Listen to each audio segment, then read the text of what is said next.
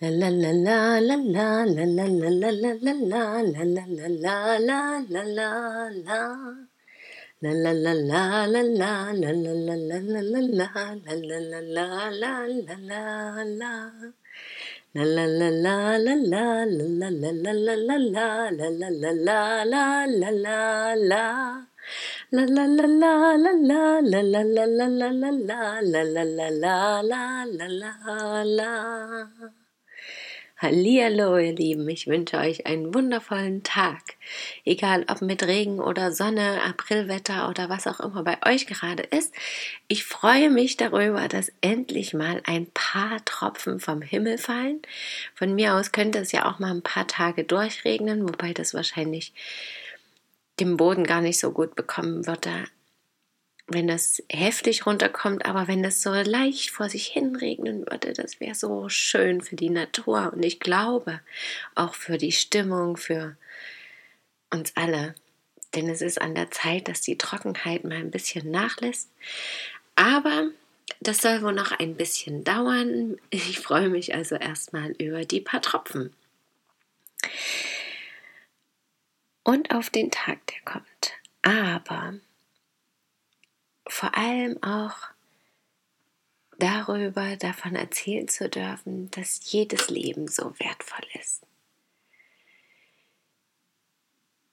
Denn dieses, dieser Satz oder dieses Thema ging mir in den letzten Wochen öfter durch den Kopf. Auch aufgrund meiner Schwangerschaft. Es ist inzwischen meine vierte Schwangerschaft und die ersten Wochen waren doch mit einigen Ängsten auch verbunden. Also ich habe gemerkt, dass ich mich sehr darüber freue, weil ich einfach unfassbar gern schwanger bin. Das mag ich einfach immer wieder. Und weil, ja, ich scheinbar auch sehr gern Mutter bin. Also es hat mich immer wieder dahin gezogen, schwanger zu sein, auch schon früher. Und ja, dass das nun in den letzten Jahren so alles immer so gut geklappt hat. Das hat mich auch sehr gefreut.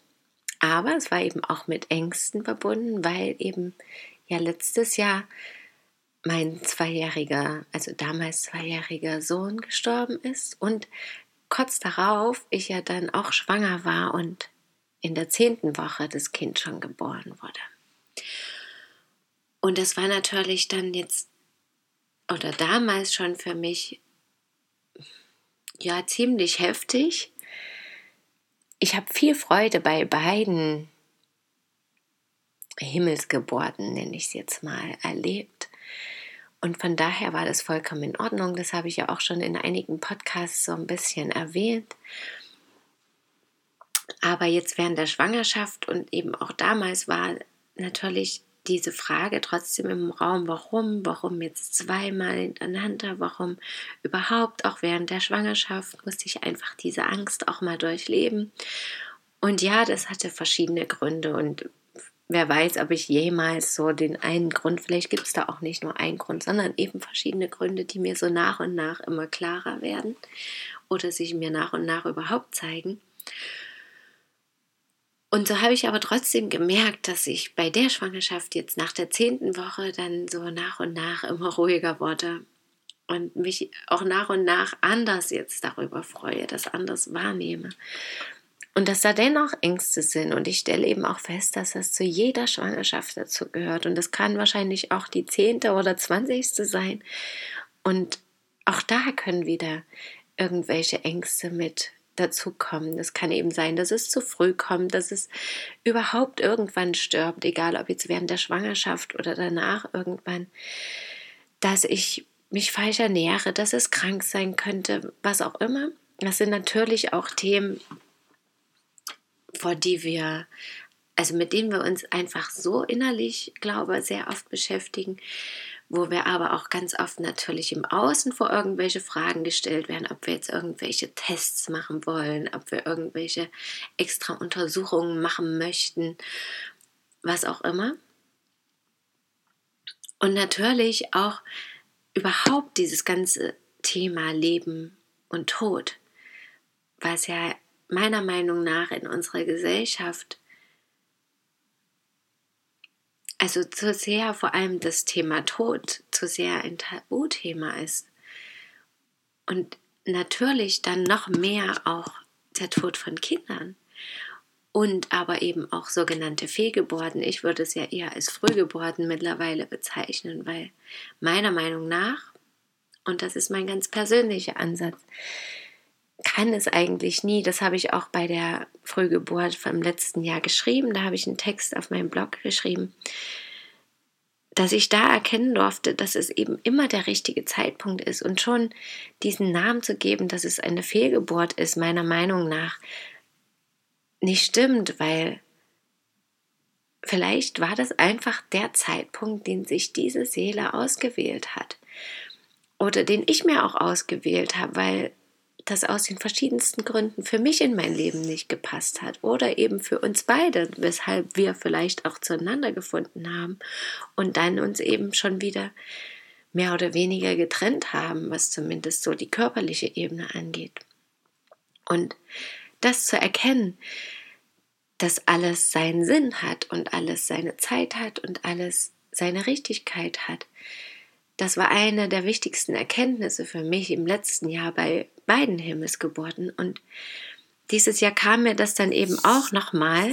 Deswegen hat mich das Thema auch die letzten Wochen noch intensiver beschäftigt, weil ich auch mit einer Hebamme darüber gesprochen hatte eben von meiner Geschichte so ein bisschen erzählt habe. Und dann kam das Thema Corona natürlich auch dazu, was alles gemacht wird, um Menschen am Leben zu erhalten. Also ohne dass wir da ins Detail gegangen sind, sondern einfach das Allgemeine dazu, dass heutzutage so viel dafür gemacht wird, dass Menschenleben auch ja so hinausgezogen werden aufgrund oder mit Hilfe der Schulmedizin vor allem natürlich Einerseits natürlich, weil das manchmal wirklich notwendig ist als Erfahrung für die Seele und deswegen ist es auch gut, dass es diese Methoden gibt. Aber andererseits verzerrt es eben auch das Bild von Leben und Tod und vor allem eben das Bild vom Tod. Und ich glaube, das ist manchmal so schade, weil wenn wir diesen Tod als so was ganz Schreckliches ansehen und was, was gar nicht sein darf, machen wir uns selber so viel Angst und das Leben dadurch auch so schwer, weil wir ja auch das Leben dadurch nicht wirklich genießen können, wenn wir immer in dieser Angst leben, es könnte was Schreckliches passieren, wir könnten sterben, unsere Kinder könnten sterben oder geliebte Menschen könnten sterben. Und das ist was ganz Trauriges, ja. Aber es kann eben auch was Schönes sein, was Heilsames, was Erfüllendes, was Glückseliges.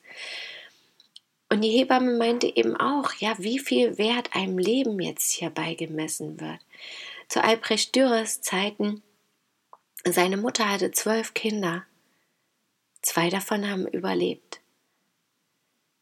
Zumindest für längere Zeit. Und diese Aussage auch, ja, die hat mich auch so berührt, weil ich und da habe ich viel drüber nachgedacht, auch über den Satz, wie viel Leben, äh, wie viel Wert wir einem Leben beimessen. Und ja, ein Leben ist viel wert. Aber dadurch, dass wir das zum Beispiel künstlich verlängern oder dass wir diesen Tod gar nicht wahrhaben wollen und dagegen kämpfen förmlich, schätzen wir es eben eigentlich gar nicht wert, wenn wir genau hinschauen. Und dass wir zum Beispiel während der Schwangerschaft die Fehlgeburten teilweise einfach so abgetan werden. Dann sollen die Frauen zu den Ärzten gehen, sich ausschaben lassen und dann ist es eben gut. Und was das auf seelischer Ebene bedeutet, ist erstmal Nebensache. Ist es aber eben nicht. Weil das von Anfang an seine Auswirkungen hat, schon vorher seine Auswirkungen hat letztendlich. Und dann habe ich eben für mich, habe so oft darüber nachgedacht jetzt in den letzten Tagen auch und habe gesagt, ja, genau das ist es. Jedes Leben ist wertvoll. Und das ist total egal, wie lang dieses Leben dauert. Ob das eine Woche ist, ob das zehn Wochen sind, ob das eine Schwangerschaft lang ist, ob das zwei Jahre sind, zehn Jahre, 20 Jahre, ob das 98 Jahre sind. Es ist total egal es kommt wirklich auf die Qualität drauf an. Und genau das habe ich auch bei dem Tod meines Sohnes meines Zweijährigen gelernt. Je nachdem, wie wir die Zeit vorher auch miteinander verbringen und wie,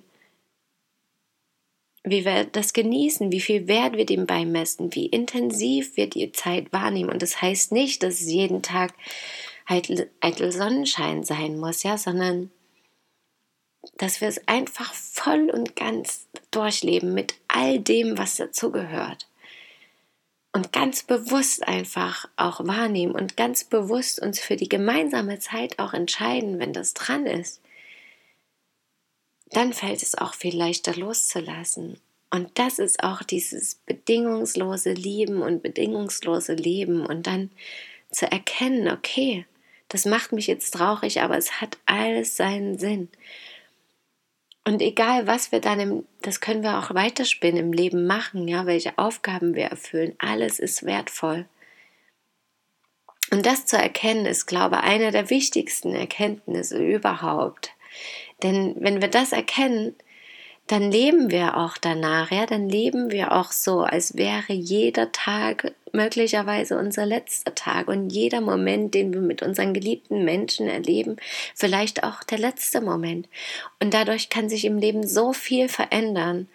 Und natürlich verändert es sich dann wahrscheinlich auch in vielerlei Hinsicht zum Positiven, weil wir natürlich so viel wie möglich glückliche, positive, erfüllte, freudvolle, liebevolle Zeit miteinander verbringen wollen, mit uns selbst, aber eben auch mit unseren geliebten Menschen.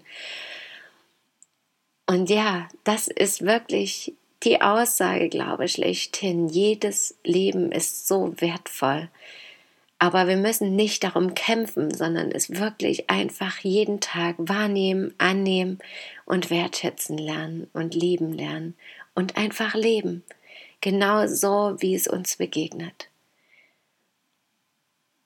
Und damit wünsche ich euch einen wundervollen Tag, an dem ihr aus den Vollen schöpfen könnt und so leben könnt, als wäre es euer letzter Tag. Danke, dass ihr mir zugehört habt und schön, dass ihr da seid. Bis morgen, möget ihr glücklich sein, eure Christine.